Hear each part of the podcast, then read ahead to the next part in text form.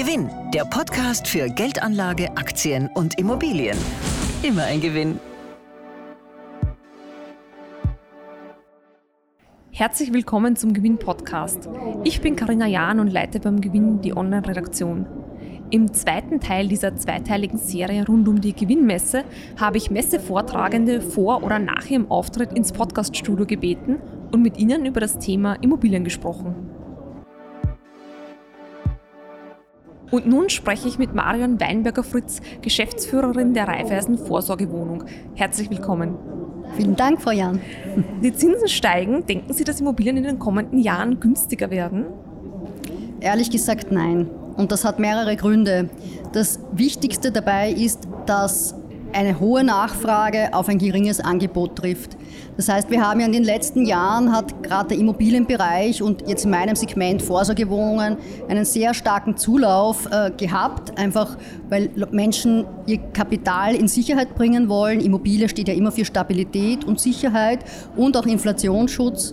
Und das ist natürlich gleich das Stichwort Inflationsschutz bei der derzeitigen hohen Inflation. Es bringt ganz viele Menschen in die Immobilie, also alle, die ein entsprechendes Eigenkapital haben, das sie schützen möchten, investieren gerne in Immobilien. Es trifft hohe Nachfrage auf ein geringeres Angebot. Woher kommt das? Das Angebot ist zurückgegangen, weil die Baupreise so explodiert sind, beziehungsweise auch die Lieferketten so unüberschaubar sind, beziehungsweise nicht wirklich abschätzbar sind, dass viele Projekte on hold sind. Das heißt, wir haben eben die Situation, hohe Nachfrage, zurückgehendes Angebot und das führt in der Regel eben zu Preissteigerungen.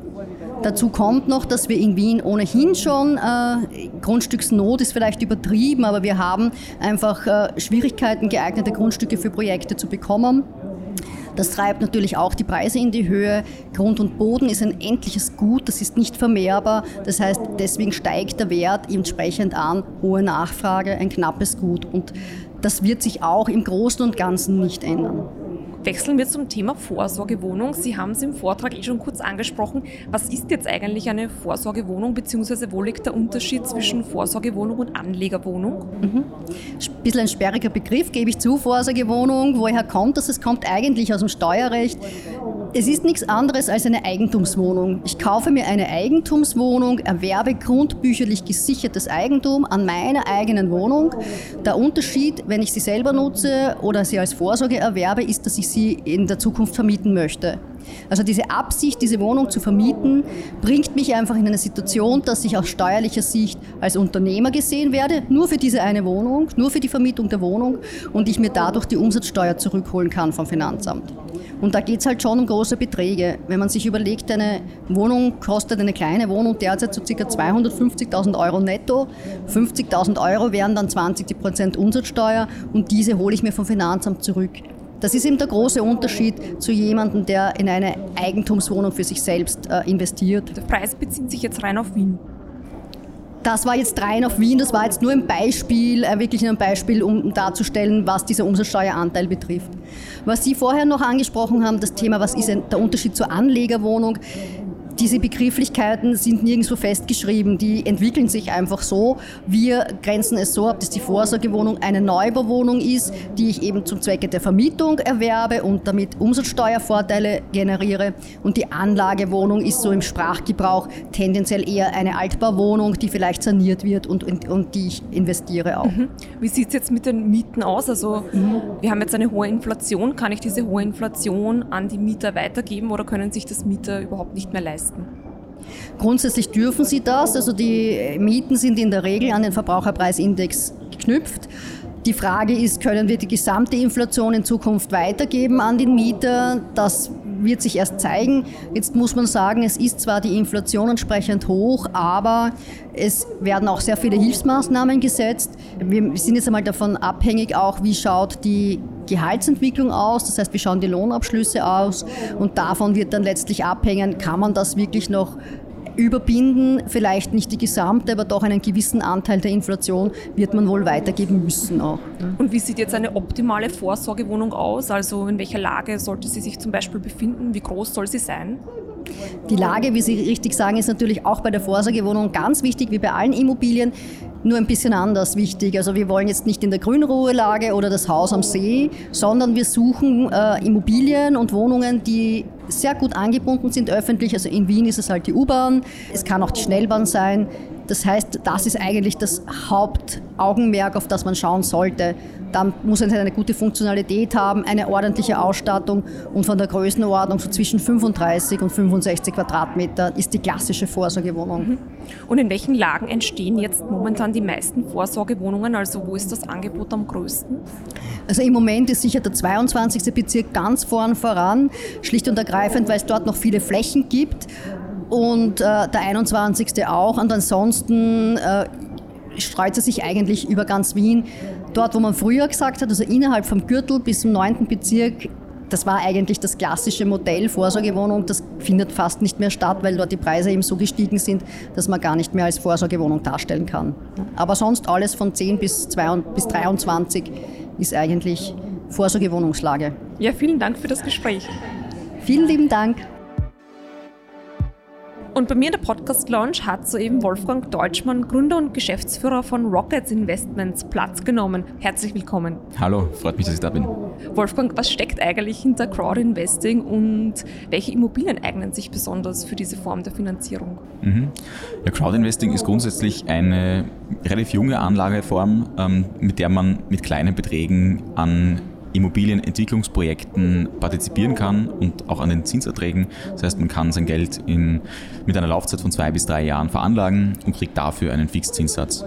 Immobilienprojekte die dafür sich gut eignen, sind Wohnimmobilienprojekte, aber auch Hotelprojekte. Also wenn man bei uns auf der Plattform schaut, dann sieht man, dass da diverses drauf ist, bis hin zu Startups, aber auch KMUs. Also wir haben noch unterschiedliche andere Investmentklassen dabei, in die man auch investieren kann. Mhm. Und wenn wir jetzt bei Immobilien bleiben, was ist da besonders beliebt? Mhm. Ja, die Wohnimmobilien sind natürlich besonders beliebt, weil das sind eben, das ist die etablierteste Form, das, da kennt man sich aus, das ist nicht sehr komplex. Ja. Man baut ein Haus, es ziehen Leute ein, die zahlen Miete dafür, daraus wird das Ganze finanziert ähm, oder die äh, Wohnungen werden eben verkauft. Also das ist ein relativ einfaches Geschäftsmodell und das ist sicherlich das beliebteste, wobei es in den aktuellen äh, Zeiten natürlich ja, mit gewissen Dingen äh, oder mit gewissen Schwierigkeiten zu kämpfen hat. Jetzt, wo die Zinsen steigen, wird es natürlich schwieriger, das entsprechend abzudecken. Ja. Und jetzt werden ja die Immobilien, die auf deine Plattform kommen, ganz genau ausgewählt. Wie groß ist jetzt trotzdem noch das Risiko für mich als Anlegerin? Mhm. Ja, genau. Also die steigenden Zinsen sind sicherlich am gefährlichsten für äh, kleine Projektentwickler und die mit extrem viel Hebel arbeiten, also mit, mit Kapitalhebel. Ähm, deswegen prüfen wir die Projekte sehr genau. Das heißt, wir schauen uns an, was haben sie für einen Track Record, welche Sicherheiten sind sie bereit, noch zusätzlich zum Immobilienprojekt zu geben. Das heißt, es können Bürgschaften sein, es können Garantien sein und damit ist das eigentlich ja eine, eine gute Absicherung. Nichtsdestotrotz äh, sollte man nicht 20.000 Euro hernehmen und das in ein Projekt schmeißen, sondern wirklich diversifizieren. Das ist auch hier der eigentliche Schutz gegen jetzt äh, das, das Risiko. Wenn ich jetzt, äh, ich nehme ein Beispiel her, wir haben Investoren, die haben 100 bis 200 Mal auf unserer Plattform investiert, das heißt in so viele unterschiedliche Projekte. Wenn da jetzt ein, zwei, drei ausfallen, macht das fast nichts aus auf die Rendite. Und dementsprechend ist das Schlaueste eigentlich, dass man wirklich kleine Beträge regelmäßig investiert, sich mal bei einer Plattform oder bei mehreren einfach anmeldet und dann dort schaut, dass man ein bisschen dran bleibt und sein Geld laufend veranlagt. Das ist der beste Weg eigentlich, wie man jetzt äh, vorgehen kann mit Crowdinvesting und auch ein bisschen was gegen die Inflation zu tun. Gibt es sonst noch was, was ich tun kann, um das Risiko im Voraus zu minimieren? Das Risiko im Voraus minimieren, wie gesagt, Diversifikation ist, ist das Wichtigste. Ich muss mir auch die Plattformen anschauen. Natürlich hat die Plattform ähm, auch einen wesentlichen Einfluss darauf, welche Projekte präsentiert werden. Wir haben eher den Zugang, dass wir sagen, wir prüfen äh, die Projektentwickler wirklich auf Herz und Nieren und es dauert vielleicht auch ein bisschen länger, bis man bei uns mal auf die Plattform kommt als, als Immobilienentwickler, aber das ist uns einfach wichtig. Man sollte auch schauen, gibt es unabhängige Gutachten, ähm, heißt, hat sich das Projekt jetzt jemand anderer angeschaut als der Entwickler selbst und die Plattform, das heißt von Dritten, also wir machen das äh, und veröffentlichen das auch äh, zu jedem Projekt, das heißt, da sieht man dann quasi so ein Plausibilitätsgutachten nochmal von einem Sachverständigen, der sagt, ja, das klingt alles plausibel und das scheint so äh, realistisch umsetzbar. Mhm. Wie sieht es jetzt mit den Zinsen aus? Also welche Zinsen sind per anno möglich? Möglich sind aktuell so äh, beginnend bei 7% bis zu 10% wahrscheinlich. Also bei uns auf der Plattform sind wir äh, mit, ähm, mit dem höchsten Zinssatz jetzt bei 8,5%.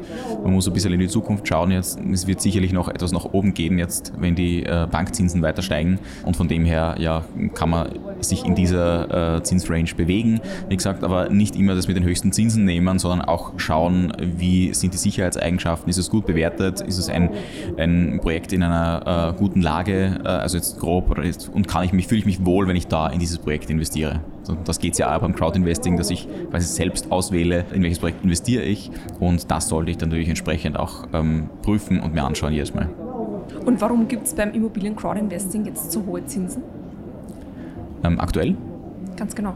Genau, aktuell ja, weil allgemein äh, die Zinslage äh, sich nach oben entwickelt. Also die Bankzinsen sind ja auch gestiegen. Dementsprechend ähm, muss sich auch äh, der Zins im Mezzaninkapital, also wo Crowdinvesting jetzt mitmischt, quasi muss angehoben werden, um einerseits attraktiv zu bleiben, aber auch um andererseits äh, ein entsprechendes Risiko adäquat abdecken zu können. Ja. Das heißt, Zins, das Zinsniveau äh, ist einfach gestiegen. Es wird jetzt äh, spannend werden, wie lange es noch weiter steigen kann, weil irgendwann äh, geht sich das Projekt nicht mehr aus. Es kann nicht äh, ewig nach oben steigen. Das heißt, es wird sich dann einpendeln und von dem her gibt es jetzt aktuell einfach diese Zinssteigerungen. Aber generell ist ja der Zinssatz beim Crowdinvesting sehr gut. Warum ist das jetzt eben so verhältnismäßig hoch?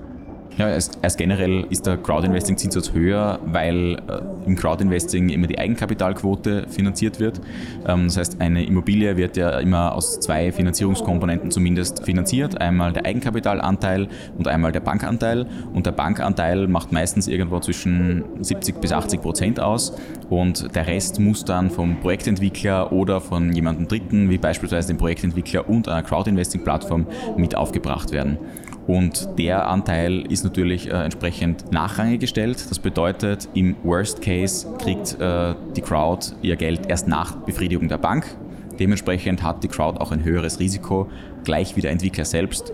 Ähm, und kriegt deswegen einen Risikoaufschlag auf die Verzinsung. Deswegen gibt es auch immer dieses Delta und deswegen kann sich das auch oder muss das auch, wenn die Bankzinsen steigen, muss, müssen auch die Zinsen der Crowd steigen, weil natürlich das Rendite-Risiko-Verhältnis da zusammenpassen muss. Du hast mir letztes Jahr ja auch erzählt, dass du selbst immer wieder in Projekte investierst. Worauf achtest du jetzt bei der Auswahl deiner Immobilien? Ja, ja, also ich gehe da meistens so vor, dass ich halt schaue, dass ich die Lagen äh, auf die Lagen setze, äh, wo ich mich auskenne. Also ich habe äh, vor allem Immobilien in Graz, ähm, beziehungsweise habe auch äh, voriges Jahr ein paar verkauft und fangt an bei einzelnen Wohnungen bis zu Zinshäuser und von dem her, also in Wien zum Beispiel, ich bin in, in Graz jetzt äh, schon länger als in Wien. Also ich habe auch in Wiener Wohnung, aber also wo ich lebe. Aber vom Investieren her habe ich ihn einfach in Graz. Da kenne ich den Markt ganz gut. Da weiß ich auch, was sind aktuell die Schwierigkeiten. Ja, da gibt es ja äh, besondere politische Rahmenbedingungen auch äh, im Moment. Und da muss man einfach wirklich schauen, dass man auf Lagen vertraut, wo man auch äh, ja, sich sicher ist, dass das jetzt, äh, wenn sich die Preise wieder zurückentwickeln, dass da eine gewisse Stabilität gegeben ist. Auch eine, eine, in den letzten Jahren hat man einfach gesehen, die Lagen im, im äußeren Rand der Städte haben sich den Preisen angenähert von den Teilen in der Innenstadt und die werden natürlich, wenn die Preise fallen, dann auch als erstes wieder fallen. Deswegen investiere ich da tendenziell auch eher so weit in der Stadt drinnen, wie es nur geht und in möglichst stabilen Lagen. Das ist einfach da entscheidend. Und man muss auch immer bedenken, was, was mache ich jetzt oder was berücksichtige ich bei meinem Immobilieninvestment. Und bei mir ist es halt so, dass ich darauf schaue, dass es langfristig einfach bei mir veranlagt bleibt und bin jetzt kein Immobilienhändler oder so. Ja. So, das sind so die wichtigsten Dinge. Ja, vielen lieben Dank für deinen Besuch. Sehr gerne. Alle Infos und Eindrücke zur Gewinnmesse können Sie übrigens auch in unserer aktuellen Gewinn-November-Ausgabe nachlesen. Den Link finden Sie wie immer in der Beschreibung der Episode. Vielen Dank fürs Zuhören und bis bald. Gewinn, der Podcast für Ihren persönlichen Vorteil. Immer ein Gewinn.